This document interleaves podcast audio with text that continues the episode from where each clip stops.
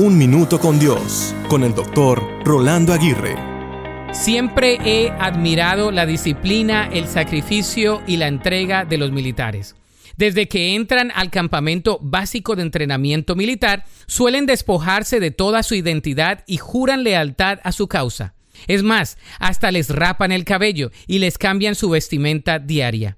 La sumisión debe ser absoluta. Incluso el sargento, teniente o capitán le dice al soldado lo que debe hacer y decir. La vida cristiana se puede comparar a la vida de un militar. Incluso Pablo usó esta comparación en 2 de Timoteo 2.3. Hay disciplina, entrenamiento y especialmente sacrificio tanto en la milicia como en la vida cristiana. Cuando el Señor Jesús estaba entrenando a sus propios soldados y discípulos del reino les dijo que solo necesitaban una cosa más, tomar su cruz y seguirle. No les dijo que trajeran su chequera, su portafolio de jubilación, sus sueños, aspiraciones o sus pasatiempos.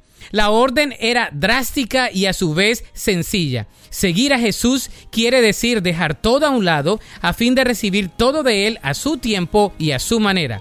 La Biblia dice en Lucas 14:27, además, si no cargas tu propia cruz y me sigues, no puedes ser mi discípulo.